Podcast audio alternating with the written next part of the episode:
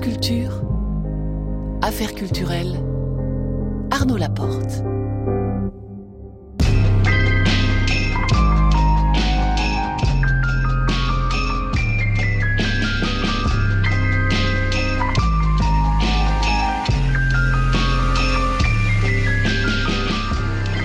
Et ce soir, nous recevrons euh, Fabrice Caro pour parler avec lui de son nouveau roman, Broadway, publié chez Gallimard dans la collection Signe. À 19h20, affaire en cours, Marie Sorbier se demandera si en temps de crise, le livre est une valeur refuge. Elle sera en compagnie du sociologue Vincent Chabot.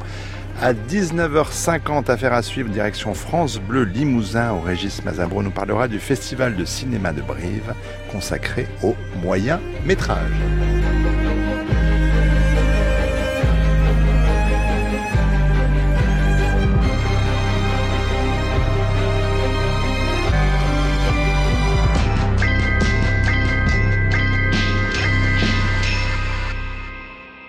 Bonsoir Fabrice Caro. Bonsoir. On va tout de suite lever une ambiguïté. Je reçois aujourd'hui le romancier Fabrice Caro, mais ça, cela ne m'empêchera pas à l'avenir, je l'espère en tout cas, de recevoir l'auteur de bande dessinée Fab Caro, car oui, il s'agit bien de la même personne. On pourrait commencer par là d'ailleurs. Euh, est-ce qu'il y a quelque chose qui différencie Fabrice Caro de Fab Caro? Euh, Oui, bah, je, Fab Caro, c'est plutôt la BD. je vais faire un raccourci un petit peu euh, rapide, mais Fab Caro, c'est plutôt la BD, et Fabrice Caro, c'est plutôt le roman. Et le, bah, l'écriture est pas, l'écriture est pas tout à fait la même en fait. Ça fait un petit peu schizo dit comme ça, mais c'est pas, j'allais dire, c'est pas le même auteur. Ça, commence bien. ça commence bien, oui. bah, un petit peu, c'est pas tout à fait le même. En tout cas, c'est pas tout à fait la, même approche, c'est pas tout à fait la même écriture. Euh, Fab Caro, donc c'est la BD. Oh, ça fait bizarre de parler de soi la, troisième personne, on dirait. Alain Delon, bonjour. Ouais. Mais vous avez déjà piqué Romy Schneider, vous n'avez pas en plus. Hein, je renvoie à Libération de vendredi, je crois. Oui. euh, oui, donc euh, bah, l'écriture est pas la même. Fab Caro, c'est pour les, les BD. Alors, moi, je fais essentiellement de l'humour. Et là, pour le coup, le cahier des charges en BD, c'est de l'humour. Le minimum syndical, c'est d'essayer de faire rire. Donc, quand je fais de la BD, j'essaie que, que ce soit drôle. Enfin, c'est pas toujours réussi, mais en tout cas, c'est le cahier des charges. Pour le roman, c'est autre chose. L'écriture est peut-être plus nuancée. Je me laisse aller à un truc peut-être plus sentimental que, que je me permets pas en BD. Et, euh, et je tenais à différencier le truc pour pas que ouais, j'ai un petit peu pitié du lecteur. Enfin, je me dis, il faudrait pas. Enfin, j'ai pas envie que. C'est pour pas le tromper en fait. J'ai pas envie que le lecteur se dise ah on va on va acheter le dernier Fab Caro. Alors que non, c'est pas c'est pas tout à fait pareil. C'est une écriture plus nuancée. Et il. Je suis toujours un petit peu perplexe quand un, un lecteur me dit oh j'ai bien aimé le discours, mais j'ai trouvé ça moins drôle que Zai Zai.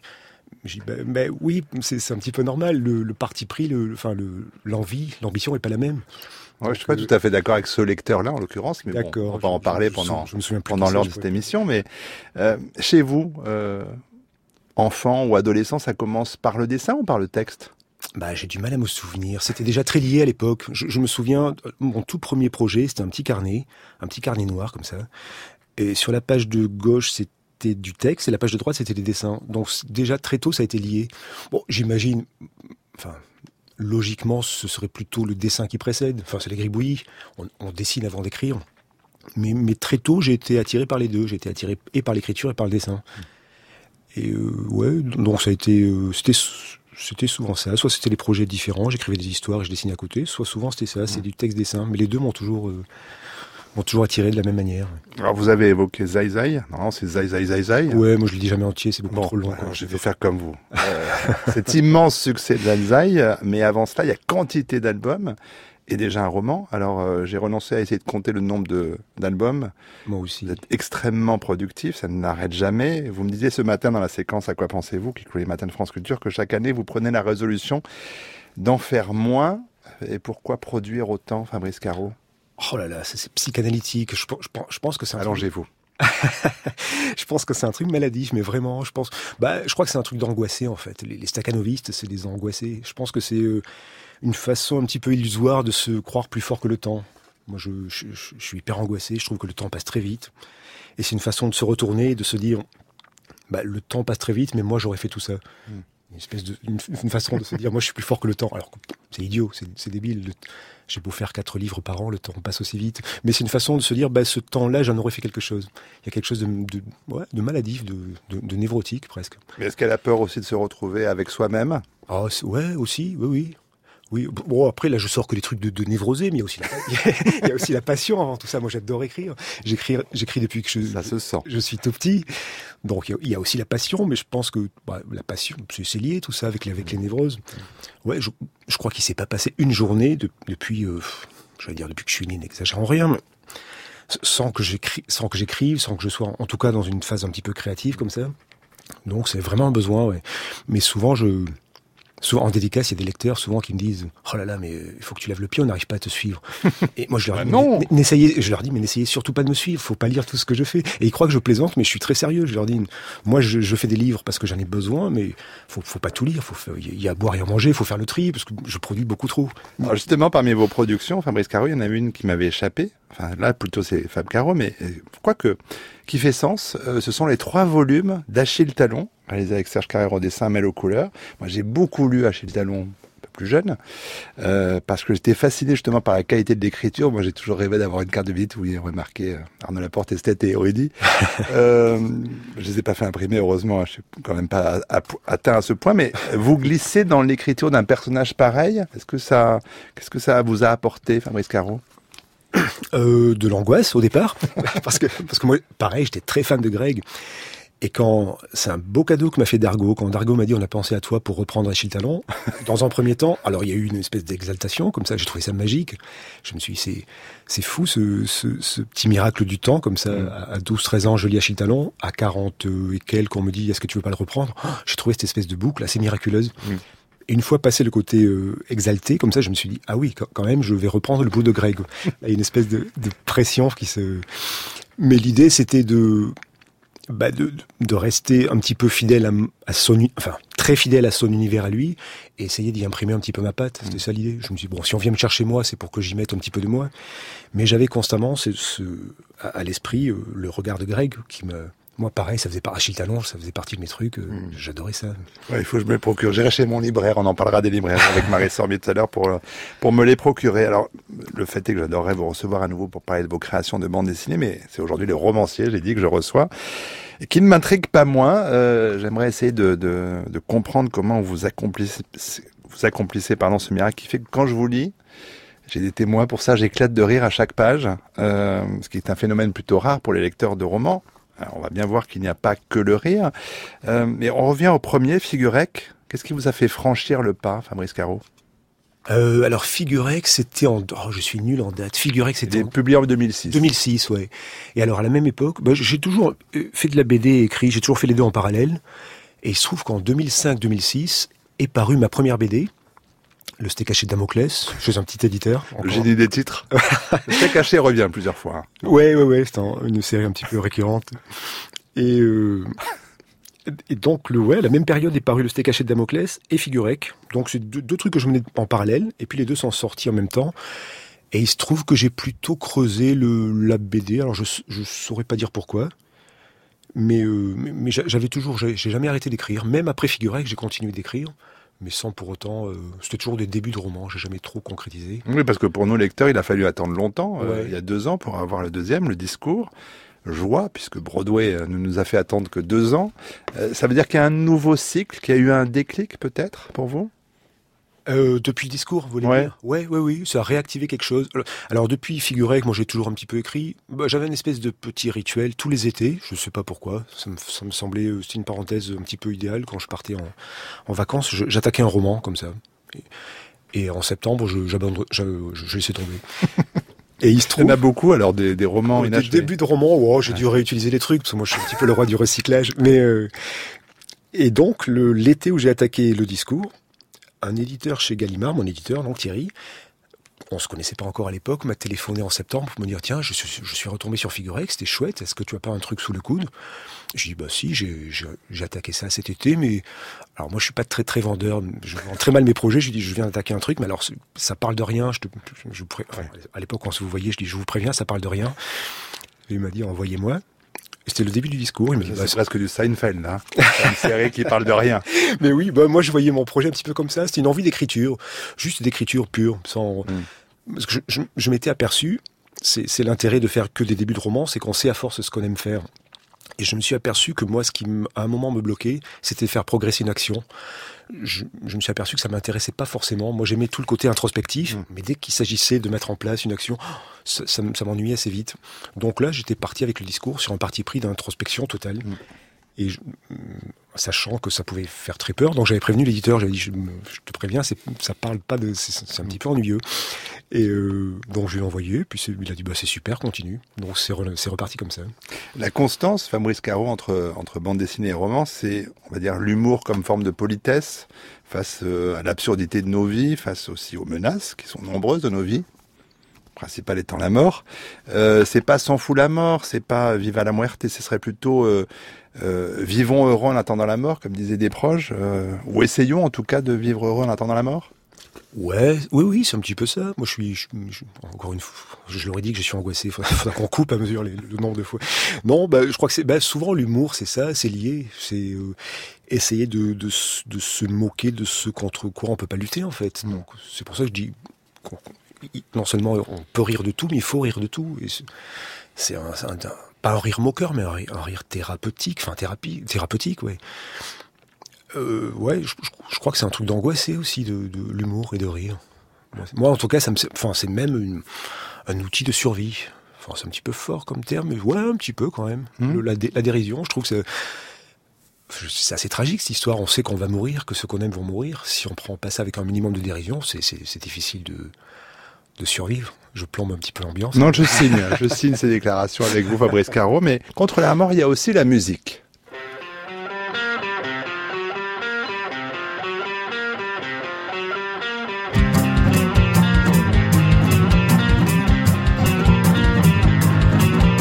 History mind, well the world is far away. History mind, well the world is far away. History my when I think I'm gonna stay. Don't be so blind. History my when Monica will pay. Don't make me sad. History my when I think I'm gonna stay. Don't be so history my when Monica will pay.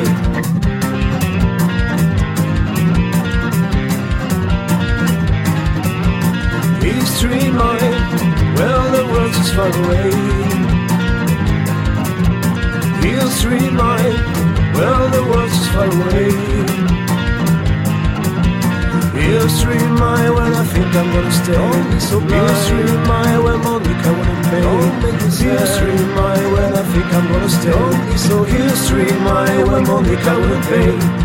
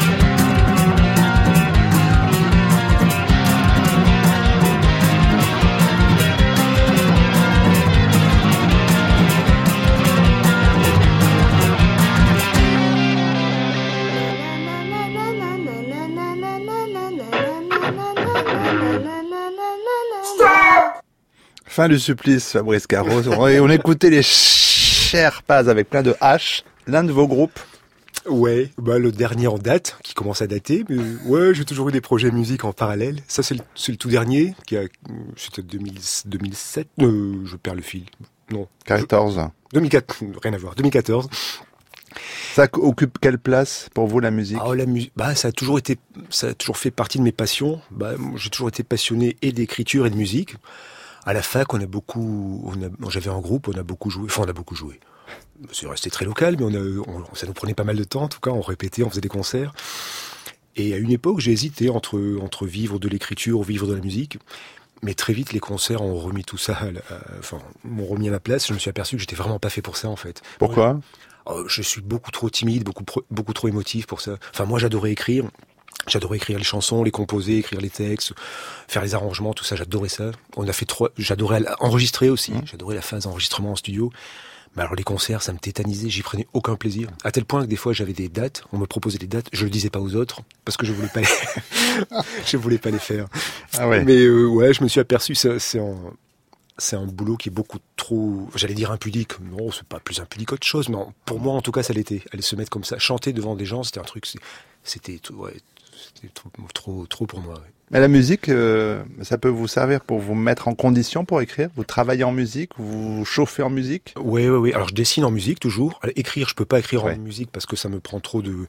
Mais je dessine en musique et surtout la musique, c'est souvent un déclencheur de d'émotions. Mmh. Souvent, ouais, l'inspiration, je vais la chercher dans la musique, mais mais plus pour être dans un état particulier. Je trouve que c'est un, une espèce de, de déclencheur, de catalyseur mmh. de ouais, d'un état assez particulier comme ça. Une chanson peut vous mettre dans dans une bulle d'inspiration et là, on se sent prêt à y aller. Il vous faut une playlist pour écrire ou pour dessiner Alors ça dépend des périodes. J'ai souvent, ça dépend vraiment des périodes. Je peux passer, j'écoute un petit peu de tout, et puis après je fais des, fixettes comme ça. Il y a des morceaux. Il y a un morceau que je peux écouter euh, pendant une semaine, 15 jours, 3 semaines, toujours le même, et qui me met comme ça, qui me met en route. Et donc c'est par période. Mais euh, j'ai des petites fixettes comme ça. Là, la dernière en date, ce serait euh, en ce moment, c'est euh, un, un, morceau en live d'Eminem. Euh, bah, la prestation qu'il a faite aux, Oscars, qui est, mais qui me, ouais, qui dégage une énergie qui moi me parle, qui me met dans un état. Et en plus, je, je sais pas trop ce qu'il raconte parce que je suis nul en anglais, mais, mais ça, ça, dégage quelque chose qui, qui, me, qui me met dans un état particulier, ouais, une espèce d'énergie. On va reparler de musique et surtout d'écriture évidemment euh, dans une petite dizaine de minutes ensemble, euh, mais auparavant, euh, c'est le cas tous les jours vers 19h20, ce qui est l'heure qu'il est. C'est Marie Sorbier qui nous accueille dans ce studio.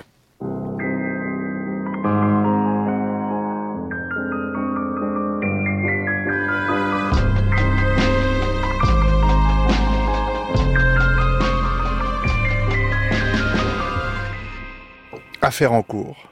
C'est le nom très recherché de cette séquence, Marie Sorbier, qui met en regard un fait ou un objet culturel et une question de société. Exactement. Ce soir, de quoi allez-vous donc nous parler? Alors, Ce soir, j'aimerais parler d'une bonne nouvelle, parce que quand eh même... hein, ça, parmi vendredi, on a besoin là. Exactement. Et puis parmi les bonnes nouvelles de l'après-confinement, il y a quand même eu cette annonce du retour massif du public dans les librairies.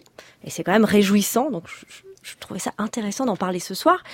Et on a tous peut-être constaté pendant cette période angoissante du temps de confinement que le livre, l'objet livre nous a manqué, mais peut-être encore plus les conseils du libraire, flâner euh, dans nos librairies préférées, se laisser surprendre par euh, une quatrième de couverture ou une couverture, retrouver un auteur que l'on aime et dont on a raté un ouvrage ancien ou nouveau. Et c'est tout ce, sentiment de, perte et de manque qu'on va essayer euh, d'analyser ce soir. Alors ce soir, c'est aussi, on parle de rentrée littéraire, hein, parce que c'est très important en France comme dans pas mal de pays. Enfin, il y a la rentrée de janvier aussi, on en reparlera à ce moment-là, c'est important dans la saison. Mais depuis, c'est vrai que, et dès que les libraires ont ouvert leurs portes, euh, des lecteurs avides s'y sont rués. Euh, près de chez moi, ben, on recevait sur le pas de la porte. Hein, la plupart du temps, les libraires prenaient des commandes et on faisait la queue sur le trottoir et on venait chercher sa cam. Enfin, c'était quand même ça. Euh, vous avez voulu, Marie Sorbier, interroger Vincent Chabot sur ce phénomène. Il est maître de conférence en sociologie à Paris Descartes et il a publié chez Gallimard éloge du magasin contre l'amazonisation. Le Monde titrait début août que le livre est un refuge. Euh, livre Hebdo a publié il y a pas longtemps un dossier qui s'appelle Levier de la relance. Alors je voulais vous interroger sur euh, cette bonne santé relative des librairies qu'annonce donc la presse. Est-ce que c'est une bonne surprise durable du monde d'après d'après vous? C'est vrai qu'après deux mois de confinement, euh, les instituts d'études constatent un rebond économique inespéré du commerce du livre et qui profite avant tout aux librairies, à côté des grandes surfaces spécialisées comme la FNAC et des hypermarchés qui eux avaient des rayons livres restés ouverts pendant le, le confinement. Donc pour la librairie, leur chiffre d'affaires croît de 22% en juin 2020 par rapport à juin 2019. Donc on constate effectivement un fort rattrapage qui profite avant tout aux librairies indépendantes. Et à côté de ça, vous avez toute une, donc une série de données économiques, mais aussi de multiples témoignages de libraires qui se rejoignent et euh, qui attestent de l'affluence en magasin et de l'attachement exprimé euh, par les clients à leur libraire, à leur librairie de quartier. Il y a aussi quelque chose qui m'a intéressé, c'est l'arrivée de nouveaux clients euh, non référencés dans les bases de données clients, notamment d'une clientèle jeune, qui sont effectivement un, un défi, une population à conquérir pour l'avenir de ces commerces indépendants. Alors on peut y voir euh, l'expression d'une forme de soutien à l'égard d'un commerce que chacun sait fragile. Le commerce indépendant le moins rentable, ce sont les librairies indépendantes, il faut le rappeler. Et puis un soutien aussi à un commerce très visible dans les médias. Ce qui m'a frappé aussi pendant le confinement, avec les coiffeurs, les libraires étaient assez présents dans les médias. Donc plus largement, et les prochains mois pour euh, répondre à votre question sur la durabilité de ce rebond finalement. Mm. Plus largement, euh, les prochains mois nous diront si justement euh, euh, on, a face à nous l'installation, l'essor d'une consommation culturelle responsable, attachée à l'expertise et attachée aussi au commerce de proximité, au commerce physique face à Amazon. Dans votre ouvrage Éloge du magasin, paru chez Gallimard en début d'année, vous ouvrez votre propos avec une citation de Michel Houellebecq tirée de la carte et le territoire que je me permets de redire ici un hypermarché casino, une station-service Shell demeuraient les seuls centres d'énergie perceptibles, les seules propositions sociales susceptibles de provoquer le désir, le bonheur et la joie. Considérez-vous, Vincent Chabot, la librairie comme aussi ou avant tout un lieu social? C'est avant tout un lieu social, c'est un lieu culturel, c'est un lieu d'approvisionnement, bien entendu, mais euh, pour euh, se différencier aujourd'hui du commerce de plateforme, les librairies, depuis 10 ou 20 ans, ont justement euh, joué la carte de ce lieu d'événement, ce lieu culturel, ce lieu de conseil. la loi Langue a protégé effectivement les librairies de la concurrence par les prix, c'est une avancée sans équivalent aujourd'hui et qui a été dupliquée dans d'autres pays, mais le conseil, le rôle d'animateur culturels euh, sont vraiment joués aujourd'hui par euh, une grande majorité de libraires. J'ajoute aussi que la librairie, comme le théâtre, comme la bibliothèque, constitue un espace de définition de son identité culturelle. Ce qui m'a semblé étrange, Arnaud, quand j'ai entendu cette nouvelle, c'est que je me suis dit, dans, notre monde où finalement euh, le numérique prend une place prépondérante, pourquoi, d'où vient finalement le besoin et l'envie de toucher un livre, de se déplacer dans un lieu physique Et finalement, est-ce que c'est pas ça qui représente cette fameuse valeur refuge que les gens citent euh, comme titre? là encore, on va demander ses lumières à Vincent Chabot euh, pour savoir d'abord ce qui a été lu aussi, pas seulement l'objet, mais, mais quoi, et puis qui sont ces fameux nouveaux lecteurs? Ce qui pourrait être étonnant dans ces temps de confinement et puis de, de, crainte peut-être pour certains de se rendre dans des lieux euh, fréquentés par du public, c'est pourquoi finalement les gens ne se sont pas plus tournés vers des ouvrages numériques ou vers tout ce que nous permet la dématérialisation et pourquoi le livre, l'objet livre, reste un objet de désir?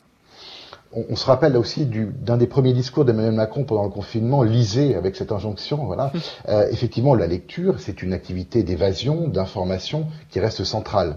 Euh, à côté de ça, il faut aussi reconnaître que euh, si je prends les chiffres de la dernière enquête ministérielle sur les pratiques culturelles des Français, 48% des Français n'ont pas lu de livre dans les 12 derniers mois avant l'enquête. Voilà. Donc le, livre, effectivement, est un refuge. Les librairies sont aussi des, des refuges, des moyens un peu de déconnecter, euh, peut-être euh, vis-à-vis d'une culture numérique aujourd'hui très présente, hein, présente euh, dans tous les domaines de la vie courante, la consommation, la communication, le travail.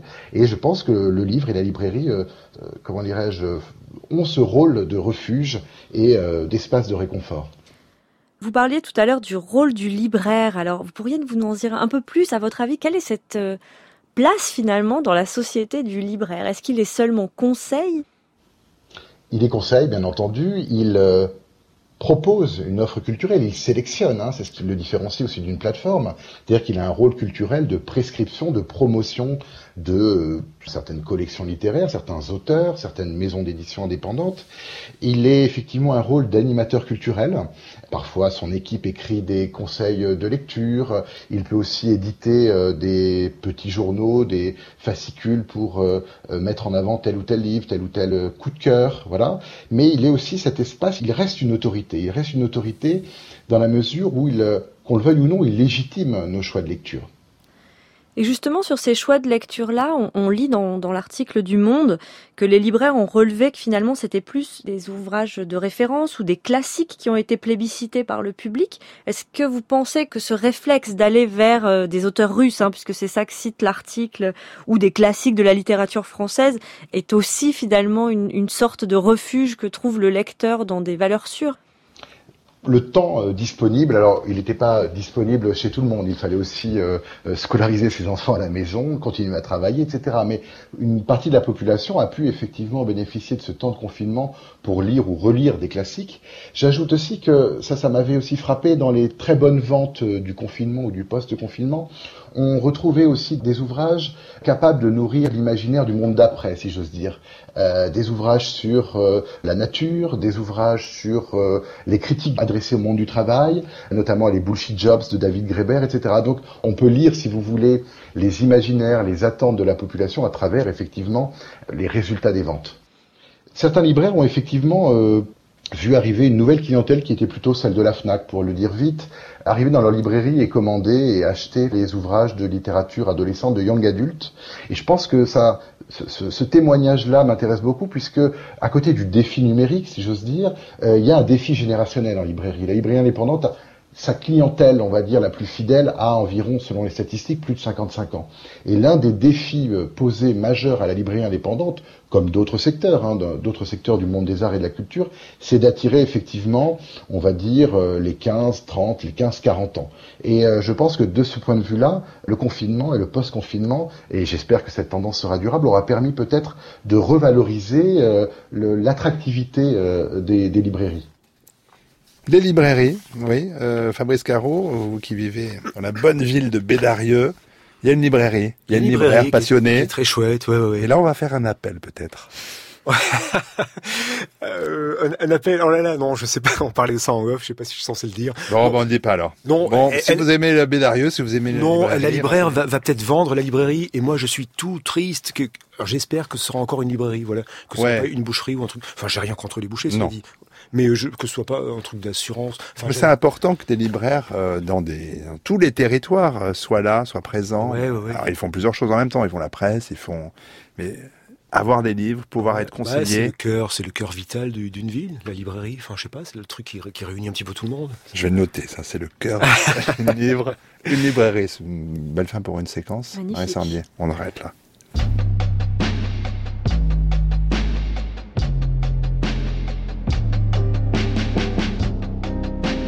France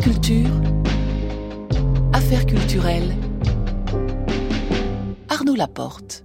Nous poursuivons cette émission d'affaires culturelles en compagnie ce soir de Fabrice Caro. Le nouveau roman s'appelle Broadway. Il vient de sortir chez Gallimard dans la collection Signe. Le livre débute alors qu'Alex trouve dans sa boîte aux lettres une enveloppe plastifiée bleue au bas de laquelle est inscrit Programme national de dépistage du cancer colorectal. Or, Alex a 46 ans et les hommes sont censés euh, recevoir ce courrier à partir de l'âge de 50 ans.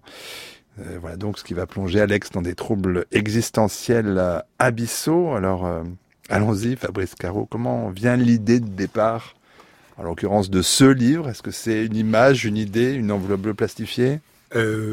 Alors, au, départ, j'avais envie d'écrire sur quelqu'un que, comme par hasard mon âge, à l'époque 46 ans, euh, un père de famille qui, qui subit, qui subit un petit peu tout, qui subit ses, amis, sa famille, son boulot, ses voisins. Et, euh, et, un, bouquin aussi sur... Euh, alors j'y ai pas pensé consciemment pendant que je l'écrivais, mais après coup je me suis dit c'est marrant, c'est une espèce de d'uchronie sur ce que j'aurais pu devenir moi si j'avais pas à un moment donné choisi de vivre de l'écriture. Mmh. Donc c'est un petit peu sur les, les rêves qu'on qu'on met de côté, les, rêves qu'on abandonne. Alors, sauf que lui s'était jamais posé la question de tous ses rêves avortés, de tout ce qu'il a laissé sur le bord du chemin. Et cette, enveloppe-là va servir de, déclencheur, de catalyseur, et c'est à partir de là qu'il va commencer à se poser des questions sur euh, bah, est-ce qu'il a réussi sa vie, est-ce qu'il est bien content de ce qu'il a, de ses choix? Et le déclic de cette enveloppe, alors je crois que c'est parti d'un ami, un, ami qui un jour m'envoie un texto, alors avec juste la photo de l'enveloppe, et, avec juste ce petit texte dessous, ben voilà, on y est. J'ai trouvé ça euh, hyper drôle et, assez évocateur. Juste l'image de l'enveloppe avec écrit, ben voilà, on y est. Et, euh, alors, je me suis dit, bah ouais, ouais c'est un super point de départ pour, euh, pour faire, pour, pour, ce type-là qui, qui, se pose des questions sur sa vie. Et après, moi, j'avais besoin pour l'écrire de qu'elle soit incarnée cette enveloppe. Moi, je l'avais pas parce que je suis encore très jeune. non, et j'ai eu besoin d'avoir. Ça va venir, ça va venir.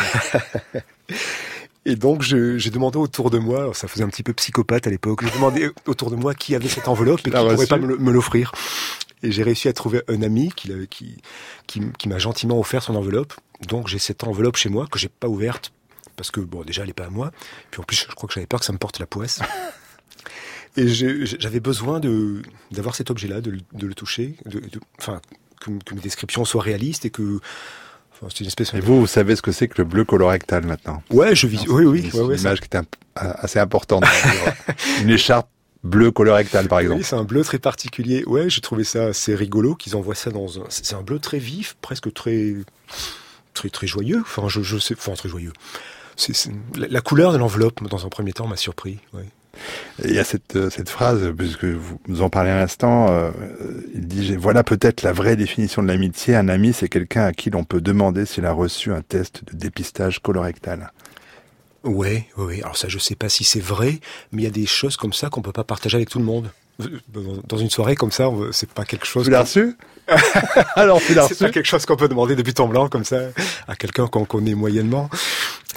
Ça, ça, pourrait détendre l'atmosphère. Oui, cela dit en début de soirée. Finalement. Faire une tournée de table comme ça. on va noter cette idée-là. Euh, la question se pose évidemment de ce qui peut nourrir votre imaginaire. Fabrice Caro, dans Broadway, il y a des références alors à la Mulholland Drive, le film David Leitch, à Mort à Crédit, Céline, à la série Kung Fu avec David Carradine, à, à Rimbaud, à Hitchcock, à d'autres encore. Mais ces, ces références ne sont pas aussi des, des, signes ou des signaux envoyés au lecteur, des, des images qui remplacent parfois des, des, explications, parce que on se sert de, voilà, de quelque chose qui est une référence commune pour aller plus vite.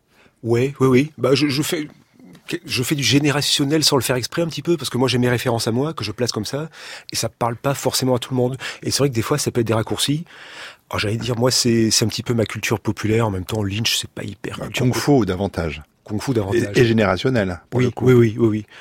Et euh, ouais, Lynch un petit peu moins. Cela. Mais voilà, mais ça fait partie, oui, comme vous dites, des raccourcis. Cette espèce de, pour parler de cette boîte, de suite, ça m'a évoqué cette boîte bleue dans Mulholland Drive quand alors moi, moi j'avais mon analyse de Mulholland Drive. Moi je dis que c'est la boîte qui fait passer du, rêve à la réalité. Je sais même pas si c'est vrai. Je place ça dans le livre. Après il y a, y a mille analyses de ce film-là. Mais euh, mais ouais, c'est vrai qu'il y a beaucoup de références dans mes livres, mais je fais pas exprès. Je comme j'improvise beaucoup, je fais pas de plan et c'est souvent des images qui me viennent et que je que je sors comme ça. Et c'est aussi euh, c'est souvent euh, une, sorte d'hommage aussi à, à, moi, ma culture populaire et toute une imagerie comme ça qui, qui fait partie de moi. Euh, ce qui fait partie de vous aussi, cette imagerie populaire, on peut dire, c'est la musique, qui est également importante dans vos livres. Alors j'ai demandé à un autre Alex, Alexandre Fougeron, qui a réalisé cette émission, de faire un, un petit mix.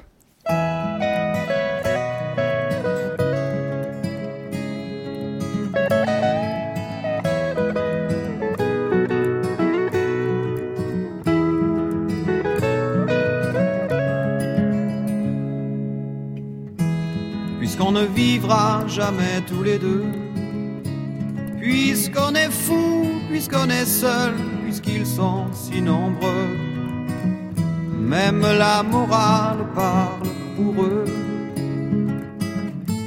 J'aimerais quand même te dire tout ce que j'ai pu écrire, je l'ai puisé à l'encre de tes yeux.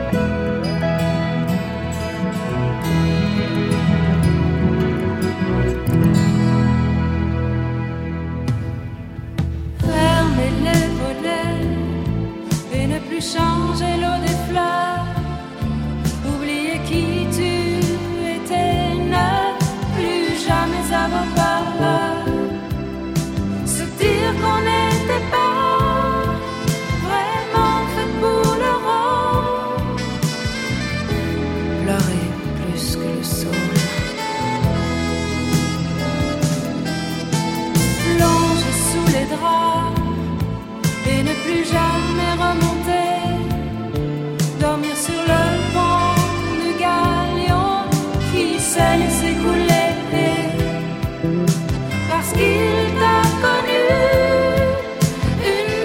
beside the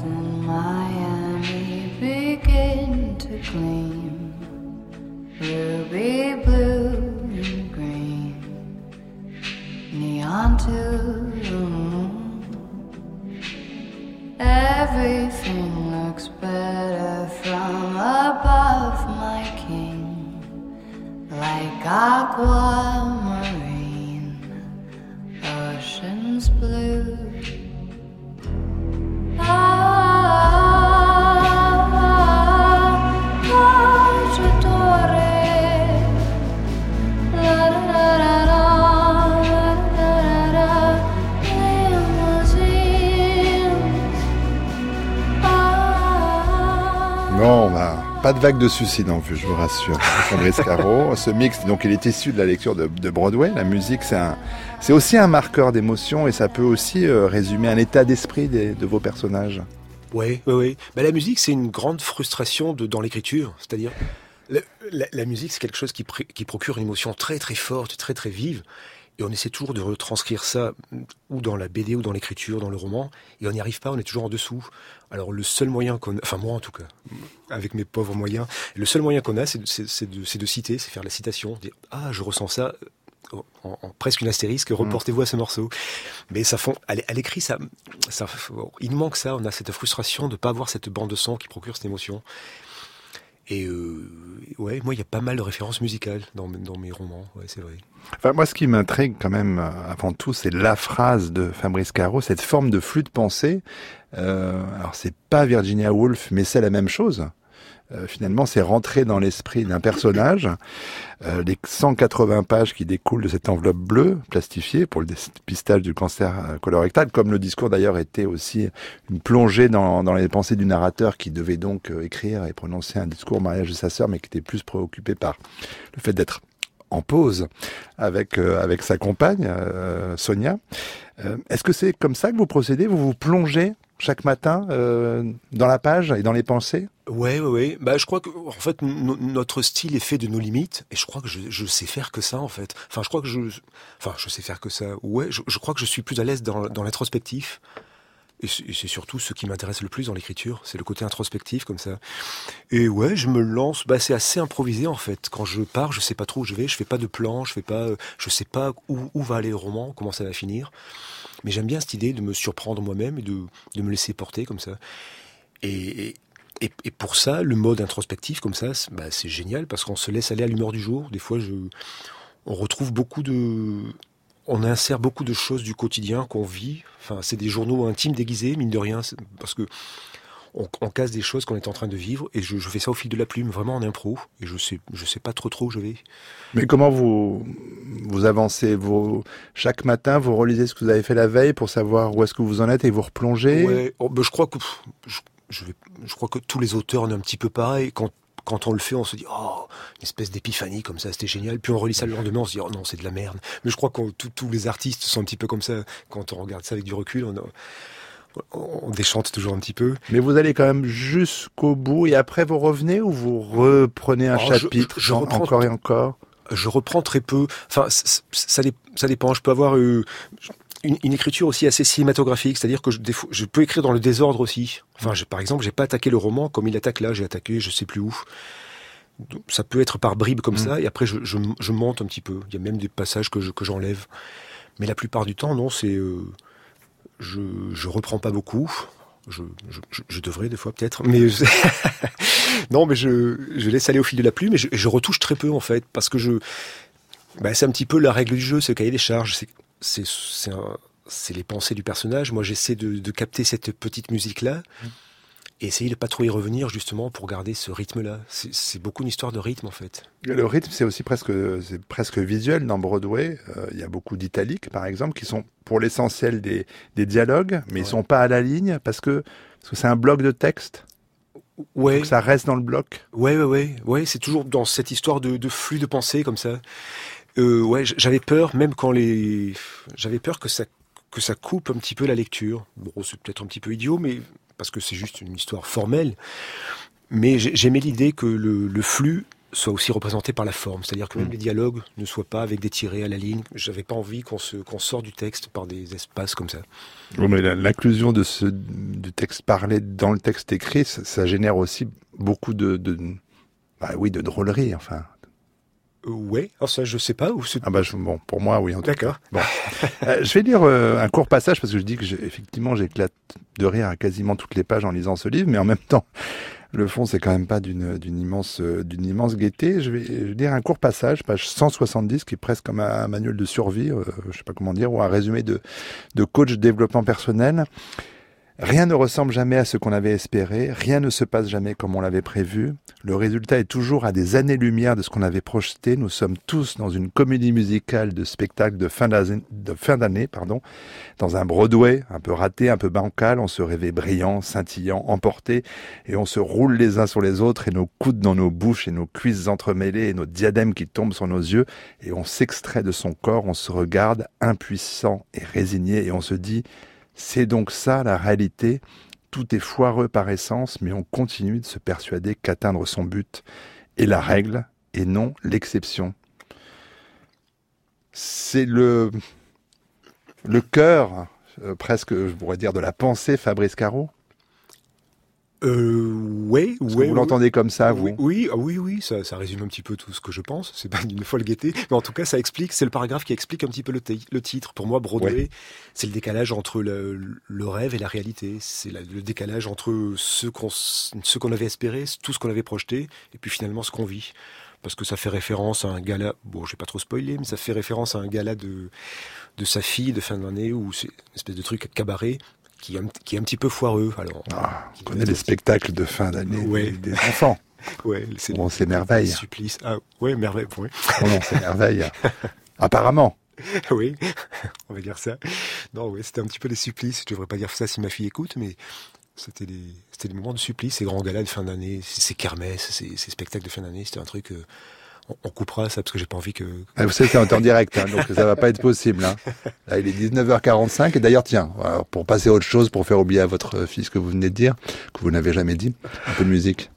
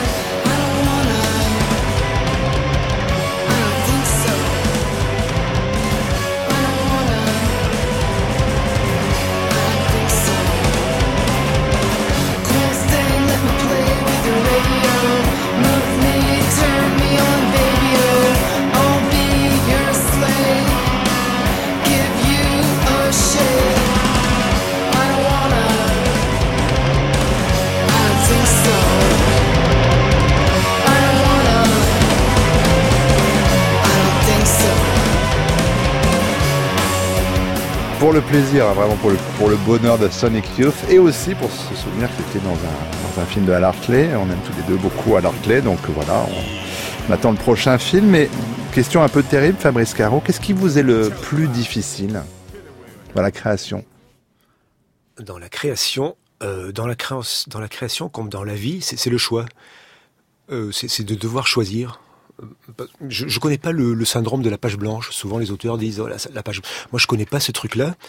Mais par contre, c'est presque pire. J'ai plusieurs projets et je me dis bah, lequel va être le bon, sur lequel tu vas te plonger trois, quatre mois, cinq mois? Il faut trouver le parce que on peut s'apercevoir assez vite que c'est une fausse bonne idée et s'apercevoir de ça à mi-chemin et là c'est un petit peu trop tard. Alors soit c'est laborieux, on finit. Non, je, on fait jamais ça en général, mais mais c'est plus euh, c'est plus le choix que le que le manque d'inspiration, d'idées.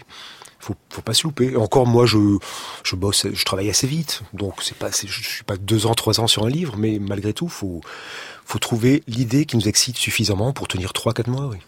Et au bout des 3-4 mois, alors je sais pas combien de temps après l'écriture de Broadway, Fabrice Caro, euh, com- comment vous savez que ça y est, il est terminé, euh, votre éditeur euh, va le prendre comme ça ou comment vous savez que c'est fini, qu'il faut plus y toucher Une fois que vous avez monté, découpé, recoupé?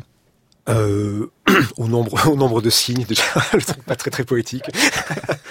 Non ben vous avez, pourquoi vous fixé qu'il faut pas que ça dépasse un certain non, calibrage mais, mais, non déjà j'ai un ordre d'idée par rapport ben moi mes romans sont sont, sont assez courts mmh. parce que je, je, je, me laisse assez vite j'aime bien mais non c'est surtout quand j'ai une fin. Si la fin me, me dit bon ben là c'est bon tu peux arrêter. Et c'est vrai que là j'avançais tant que je savais pas trop comment finir cette histoire. Et puis j'ai trouvé une fin qui est pas très très gaie, mais qui moi me plaisait beaucoup. Bah, je me suis dit bah là c'est bon quoi, on va on va arrêter là-dessus. Autre question immense, parce qu'on arrive bientôt vers la fin de cette émission. Est-ce que vous avez le sentiment de progresser dans votre art, d'être meilleur écrivain aujourd'hui? Oh là là, ça je sais pas. Pff, moi j'ai l'impression de faire toujours le même livre. Alors j'espère que je le fais de mieux en mieux, mais c'est même pas sûr. Euh, je, je sais pas répondre à ça. Alors autant pour le dessin, c'est quelque chose qui peut se voir. Parce Vous que, dessinez mieux. Ouais, enfin je dessine mieux, je sais pas, mais en tout cas quand je regarde mes vieux albums, je suis plus à l'aise, je suis moins laborieux, je suis j'ai un trait plus lâché, je dessine beaucoup plus vite. Donc pour le dessin, c'est quelque chose qu'on peut voir concrètement. Pour l'écriture, c'est plus difficile à voir. En tout cas, je, je, je, je m'amuse. Je crois que pour moi, c'est le, c'est l'essentiel. Je m'amuse à écrire. C'est pas laborieux. Après, je sais pas si c'est bon ou pas. Je, je sais pas si j'ai progressé. Je crois pas.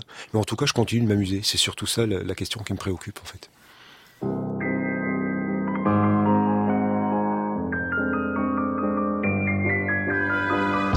France Culture, Affaires culturelles, Arnaud Laporte. 19h50, tout juste. On est toujours en direct, hein, Fabrice Caro, on pourra pas monter. C'est l'heure de sortir de ce studio, de sortir de Paris, euh, ce que nous faisons tous les soirs en région et à l'étranger. Chaque semaine, euh, c'est un ou une collègue du réseau France Bleu qui va nous donner des nouvelles de la vie culturelle en région. Destination France Bleu Limousin ce soir avec euh, Régis Mazabro. Bonsoir Régis, vous êtes bien dans l'île Bonsoir, Magnifiquement. bonsoir.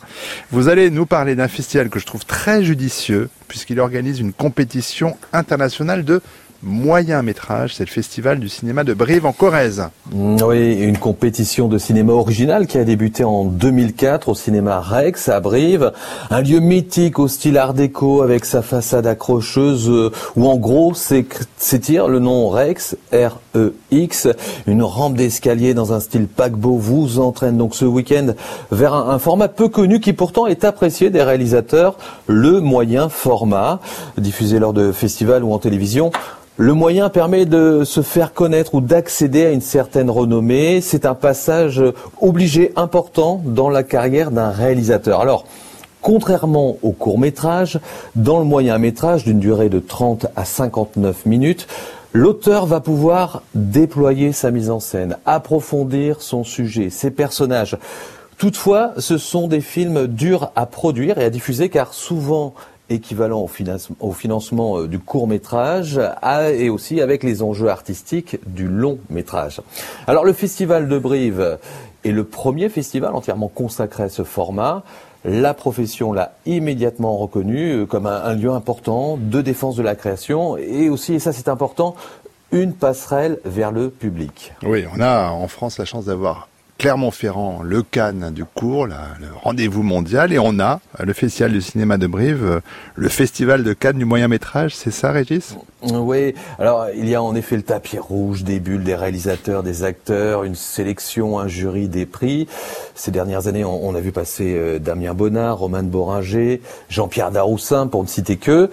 Le directeur du cinéma Rex à Brive, Romain Grosjean, assume cette comparaison Brive, Il explique pourquoi. Ce sont des festivals effectivement qui sont entre guillemets au même rang, cas euh, sur la même qualité et reconnu pareil par le Centre national du cinéma. Et le, le, Festival du cinéma de Brive, les rencontres internationales du moyen métrage ont cette euh, particularité euh, d'être un, un des, des, rares festivals au monde qui s'intéresse justement à cette durée. La sélection briviste est déjà très très observée par la presse et par l'ensemble du milieu professionnel et il n'est pas rare que, euh, si ce n'est si à chaque édition du Festival de Cannes, de retrouver euh, quelques noms qui sont justement passés par le Festival du cinéma de Brive oui, oui, en moyen métrage.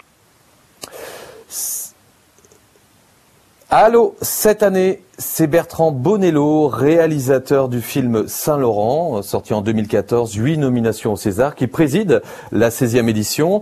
À ses côtés, Nicolas Parisé, avec son premier long métrage, euh, Le Grand Jeu, a obtenu euh, d'ailleurs le prix Louis Deluc du meilleur euh, premier film en 2015. La comédienne Vimala Ponce sera également présente, tout comme Calypso Valois, comédienne et musicienne, qui a joué aux côtés de Romain Duris dans la série Canal+, Vernon Subutex. Un jury 5 étoiles, on va inviter tous ces gens-là, je pense, dans le culturel. On les aime tous. C'est une année un peu particulière quand même pour ce festival de cinéma de Brive, avec euh, pour la première fois des projections à Paris aussi. Oui, alors vu le contexte actuel, le Rex à Brive n'a pas sorti la grosse artillerie, il y a moins d'événementiel autour du festival, tout est recentré sur la compétition, les films. Pour le public parisien qui avait l'habitude de descendre à, Brive, comme on dit, euh, et, qui est un petit peu frileux à cause du Covid, un partenariat a été créé avec le Luminor, cinéma indépendant d'art et essai, situé rue du Temple dans le quartier du Marais, du 4e arrondissement de Paris. Et donc ce week-end, les spectateurs vont pouvoir, spectateurs parisiens, hein, vont pouvoir profiter pleinement de la programmation briviste. J'ai demandé à, Romain Grosjean-Durex, son coup de cœur à l'affiche, c'est Jusqu'à l'os de Sébastien Bedbeder, un moyen métrage de 31 minutes. Jusqu'à l'os, un film dans un univers très très décalé avec euh, avec le, génial notamment Thomas Simeka qui est euh, qui est une, comédie absurde comme il en fait souvent c'était déjà le cas de, de Inupiluk un autre film qui avait été euh, aussi sélectionné récompensé à Brive et qui va justement habilement par le rire nous amener un peu dans le dans le polar dans quelque chose de plus noir mais toujours avec ce côté absurde puisqu'on sera témoin notamment d'une d'une résurrection. Ce week-end à Brive, le festival du moyen métrage vous raconte des histoires drôles, tristes, des histoires engagées ou encore fantastiques. Il y a également des documentaires. 20 films en compétition, la plupart projetés en présence euh, du réalisateur ou de la réalisatrice.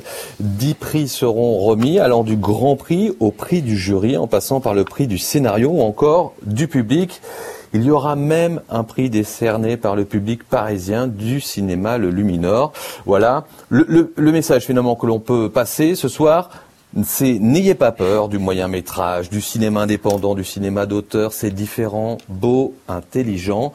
Le Festival du cinéma de Brive, c'est tout ce week-end au Rex et puis vous l'avez compris, au Luminor à Paris. Merci beaucoup Régis Mazambro pour ces, pour ces bonnes nouvelles et merci bien sûr à France Bleu Limousin pour cette euh, séquence. Et chaque vendredi, désormais, nous aurons rendez-vous avec une des, des, stations du réseau France Bleu. Alors Fabrice Caro, comme il nous reste un tout petit peu de temps, j'en profite pour qu'on parle cinéma.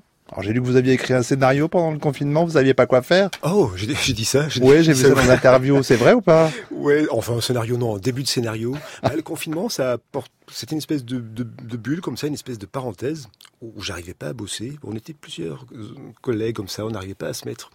Et ça a permis de, faire, de faire des pas de côté comme ça, de tenter d'autres choses. Et moi, j'ai attaqué un scénario de film, n'importe quoi. Mais je suis pas, je suis pas allé au bout. J'en ai écrit quoi? Peut-être le tiers? Alors, je sais pas si je vais continuer ou pas, mais c'est un exercice. J'avais envie d'autre chose dans l'écriture. Et l'adaptation de vos bandes dessinées au cinéma, ça en est où? Euh, Alors, euh, le discours sort le 23 décembre. Ah, ça y est, c'est fait. Ouais, ouais, ah, oui, d'accord. Le discours, je l'ai vu en juin. Il Réalisé par Laurent Tirard. Ah, d'accord. Très bien. Euh, donc il sort le 23 décembre et il se trouve que là après-midi je voyais euh, l'adaptation de Zai Zai par euh, François Dezania qui, qui, est chouette aussi. Enfin les deux films sont chouettes, moi je, je, je suis ravi. De... Bon après ça m'appartient plus, moi j'ai fait le livre, après ça devient ce que ça a une autre vie, mais je... c'est chouette de découvrir ça d'un œil extérieur comme ça.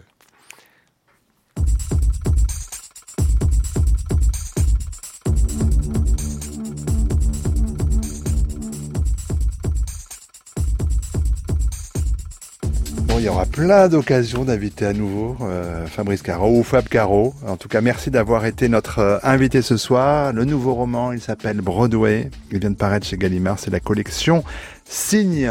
Affaires culturelles. Euh, c'est une émission rendue possible grâce à Issa Tundoy, Marie Sorbier, Boris Pinot, Hugo Altmaier. À la prise de son, Jean-Frédéric. Réalisation Alexandre Faugeron. Je vous donne rendez-vous lundi à 19h. Je serai en compagnie du plasticien Mohamed Bourouissa qui euh, ouvrira une nouvelle exposition le 3 septembre prochain à la galerie Kamel Menour. Avant cela, 8h55, lundi, vous pourrez déjà entendre Mohamed Bourouissa dans les matins de France Culture puisque je lui posais cette question que je pose maintenant à tous les invités d'affaires culturelles. À quoi pensez-vous?